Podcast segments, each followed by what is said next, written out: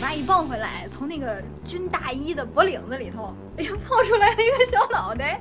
然后我妈当时一看，心就软了，就是看完之后就说：“哎呀，你怎么弄回来这么个玩意儿就抱住了？”不一定说这帮人多有钱，嗯他说他们都在北京北漂嘛，嗯然后呢，缺乏亲人朋友陪伴，嗯就都愿意养狗。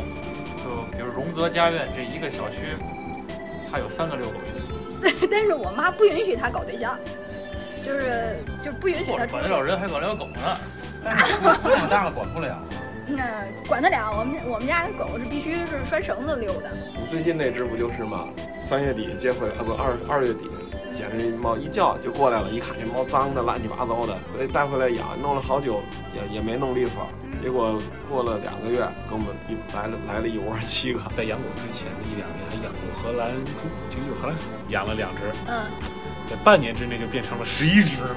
不行，下回再养个猫吧。配套。我们家快那就快成一生态圈了。呃，其实我养过那个寄居蟹，它有个习性，它有它会换壳儿，忘了给它放那壳儿了，结果它就什么呢？A 把壳儿退下来，钻到 B 的壳里；B 退出来，钻到 A 的壳里。